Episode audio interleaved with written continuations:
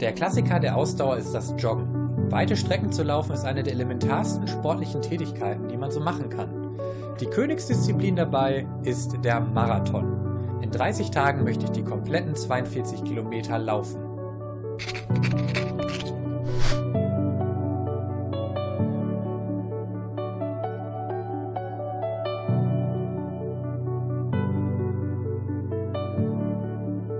Ich habe meinem Körper noch nie einer so langen Belastung ausgesetzt. Auf diesem Kanal hier probiere ich normalerweise Sportarten nur einmalig aus.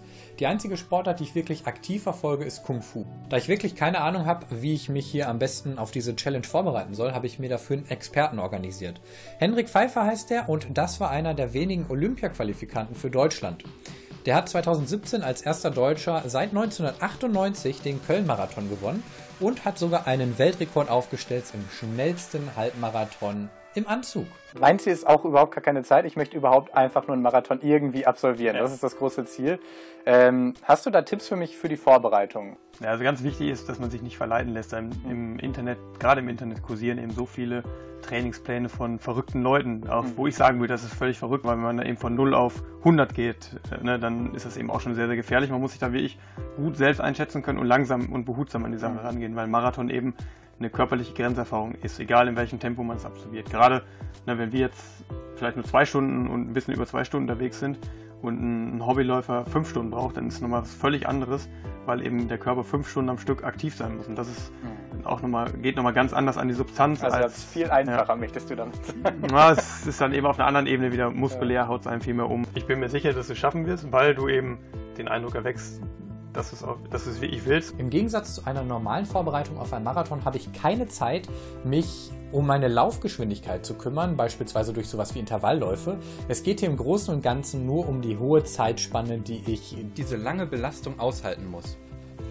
Dafür werde ich genau das auch im Trainingsplan berücksichtigen, und zwar indem ich wöchentlich die Zeitgrenze um eine Stunde verlängere bis es dann zu einer Prüfung kommt, nämlich einem Halbmarathon. Wenn ich diesen schaffe, dann habe ich mich bewährt und darf den richtigen Marathon laufen. Und bis dahin werde ich mich dann natürlich auch ausruhen. Mein erster Lauf ist jetzt vorüber. Ich habe mich direkt mal mit so einer kleinen App getrackt, äh, damit ich das nachvollziehen kann, wie schnell ich war. Ich wollte in erster Linie allerdings erstmal nur joggen, gar nicht irgendwie ein hohes Tempo halten. Joggen ist per Definition, dass man immer nur einen Bodenkontakt hat. Genau das, was ich dann im Endeffekt auch beim Marathon machen will. Im besten Fall über die ganze Strecke. Laut App bin ich sogar ganze 5 km/h die ganze Zeit durchgehend gelaufen. Dir ist schon klar, dass das normales Gehtempo ist? Äh, jetzt aber ganz wichtig auch für mich, wie kann man sich motivieren, überhaupt laufen zu gehen? Wie man sich wie motivieren kann, ist einerseits mit vergangenen Erfolgen. Mhm. Also das zieht mich halt immer extrem hoch, wenn ich sage, boah geil, Düsseldorf Marathon 2016, Köln Marathon 2017 mhm. waren so echt Schlüsselmomente in meiner Karriere und eben mit zukünftigen Hoffnungen auf Erfolgen. Also mhm. wenn ich jetzt sage, ich will bei Olympia dabei sein, ich will dann für Deutschland da nach Tokio fahren und mir die Ringe tätowieren lassen, was auch immer, ne? dann, mhm. dann ist das auch extrem motivierend. Bei dir wäre es dann eben, ich möchte diesen Marathon unbedingt ja. finishen und das Projekt positiv abschließen. Das sind die Gedanken, die du dann in den Kopf prügeln musst, gerade wenn es draußen regnet. Ne? Jetzt ist es noch im Sommer, ist es noch angenehmer, aber mhm. gerade im Winter, wenn dann wie ich Schnee und äh, Regen ist, dann tut es sehr gut zu wissen, an was man denken muss, dass man rausgeht. Solche Extrem-Challenges bieten natürlich große Risiken. Damit ich bestens vorbereitet bin, besuche ich den Orthopäden und Sportmediziner Dr. Ulrich Frohberger in seiner Praxis in Münster. Der eigentliche Grund natürlich, weshalb ich im Endeffekt hier bin, ist das Projekt, was ich ja gerade am Laufen habe, wo ich eben versuche einfach zu schauen, ob ein kurzer Zeitraum reicht, um einen Marathon laufen zu können. Ähm, kann man da vielleicht schon mal medizinisch einfach äh, schon ein, ein Wort zu sagen, ob das schon von der Idee her zum, zum Verhängnis verurteilt ist oder kann man sowas machen? Man kann hochanspruchsvolle Ziele haben mhm. und kann dann die Bedingungen prüfen. Das Antrainieren einer derartigen Leistung, koordinativ, muskulär, herz-kreislauf-mäßig mhm. und auch die Fähigkeit des Körpers, die entstehende Milchsäure abzubauen. Mhm. Das sind trainierbare biochemische Funktionen, ah, okay. die auch eine Zeit brauchen. Mhm. Und das liegt wiederum an ihrer genetischen Veranlagung, ob sie zum Beispiel der Typ sind, der diese Muskelfasern zu einem ausreichenden Anteil hat, die für diese Art Ausdauerbelastung auch genetisch vorgesehen ist. Das kann man Ihnen an der Nasenspitze erstmal nicht ansehen. Jetzt ist mittlerweile Tag 22 von meiner kleinen Challenge und ich habe jetzt ähm, quasi eine erste kleine Zwischenprüfung, nämlich einen Halbmarathon. Aber nicht irgendein, es gibt da ja verschiedene Versionen. Es gibt nämlich auch Spendenläufe. Und dafür habe ich mir mal hier diesen Christoph organisiert. Was machst du denn hier? Ja, und zwar bin ich äh, Teil des Organisationsteams des Blaulichtlaufes der Polizei Gelsenkirchen. Wie ist das jetzt genau? Wofür wird gespendet? Man nimmt quasi einfach die Anmeldegebühr und die wird dann überwiesen irgendwo anders hin, richtig? Genau, die Anmeldegebühr ist quasi die Spende, die dann auf äh, unser Spendenkonto Konto quasi einfließt. Und ähm, der Gesamterlös der Veranstaltung, der kommt dann äh, regionaler karitativen Einrichtung zugute. Das freut mich auf jeden Ja. Fall. Ich wünsche mir, dass viele Leute auch gerade bei so Spendenläufen mitmachen. Das ist eine sehr gute Sache. Ich bin jetzt gespannt, wie weit ich schon bin, ob ich jetzt schon einen Halbmarathon schaffe oder nicht. Das wird sich jetzt heute herausstellen. Dann vielen Dank dir. Bitteschön, viel Erfolg. Und Ich probiere es mal jetzt. vier, drei, zwei, eins! Und da geht es los für mich. Insgesamt werden zwei Runden a 10,5 Kilometer gelaufen, das heißt insgesamt 21 Kilometer einen richtigen Halbmarathon. Am Anfang habe ich mich ganz nach dem Ratschlag von Henrik versucht zu zügeln, das heißt ich habe mich erst an mein eigenes Tempo gehalten, habe mich nicht von der Masse mitreißen lassen und versucht einfach hinten mitzulaufen. Dabei habe ich mich noch zwei anderen Läufern angeschlossen und wir sind zu dritt die ganze Zeit rumgelaufen und mir fiel leider erst relativ spät auf, dass die doch sehr viel schneller gelaufen sind, als ich es gewohnt bin. Die erste Runde habe ich dann trotzdem nach etwas über einer Stunde abgeschlossen und das war bei weitem mehr, als ich gewohnt bin. Im normalen Training laufe ich 5 km/h ungefähr, das ist Gehgeschwindigkeit. Ich wollte mich ja nur an eine lange Belastung gewöhnen. Diesmal bin ich insgesamt für diese erste Runde 9 km/h gelaufen. 5 Minuten pro Kilometer schneller als mein gewohntes Training. Dieses noch für mich zu hohe Tempo hat sich allerdings schnell gezeigt, weil in der zweiten Runde war ich dann plötzlich alleine. Und irgendwann dann auch letzter. Einige Leute werden extra abgestellt, um dem letzten Mann hinterherzufahren, damit sie einfach keine Verletzten verpassen. Und das haben sie auch bei mir getan. Die haben mir sogar noch angeboten, etwas mehr Abstand zu halten, dass ich mich nicht so bedrängt fühle. Aber das brauchte ich gar nicht. Die waren echt eine wundervolle Unterstützung. Und im Endeffekt habe ich dann für die zweite Runde fast doppelt so lange gebraucht wie die erste. Aber ich habe es geschafft.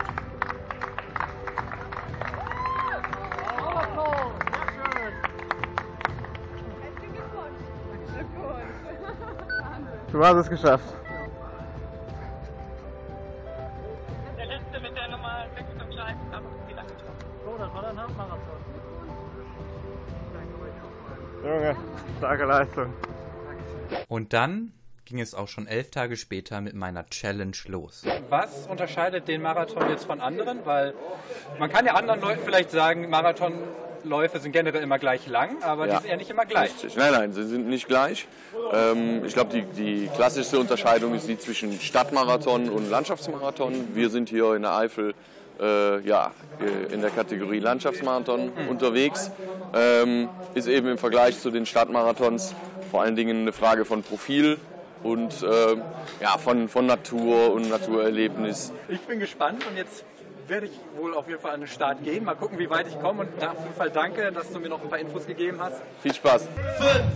Mich reizt die Strecke einfach total. It's a beautiful course and a beautiful marathon. Mir gibt das einfach total viel. Ich fühle mich danach total gut. I like the challenge. Ich habe so Bock, jetzt geht's los.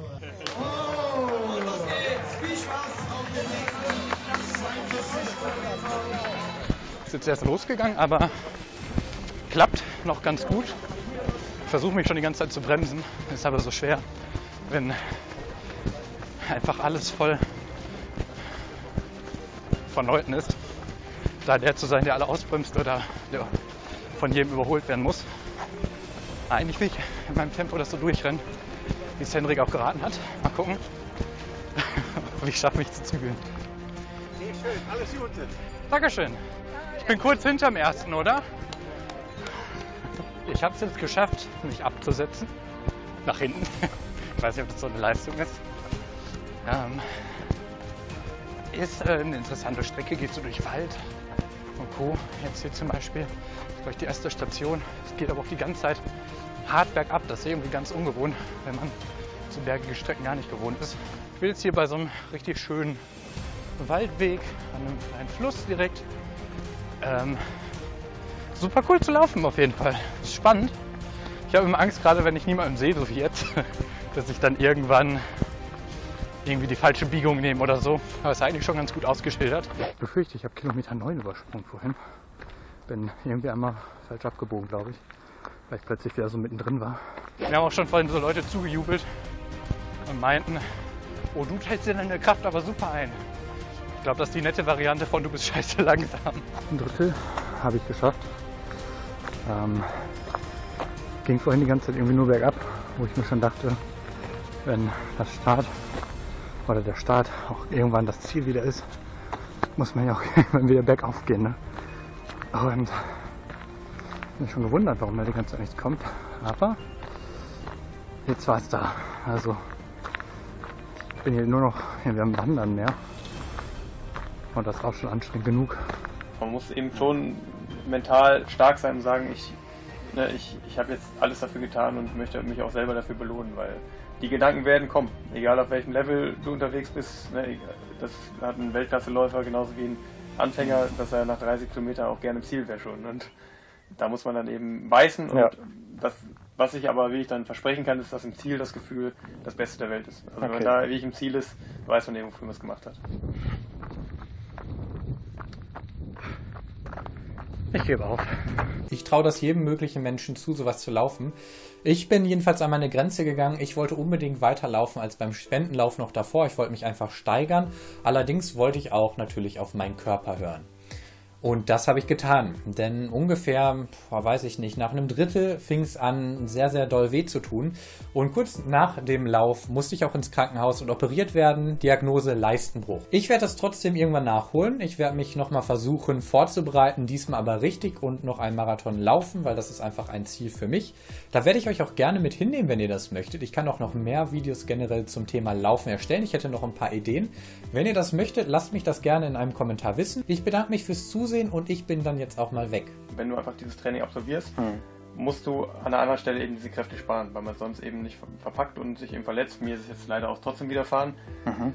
Ähm, aber es ist eben so, man muss da schon auf seinen Körper achten. Die normale Vorbereitungszeit, die wir auch anbieten im Verein äh, mit unserem Lauftreff, äh, sind äh, vier bis sechs Monate. Man wird aber nicht erreichen, egal was man tut, dass ihr Knochen, ihr Knorpel, ihre koordinative Fähigkeit und auch die Ausdauerleistungsfähigkeit der Muskulatur das notwendige Niveau erreicht. Das ist nicht möglich in dieser kurzen Zeit.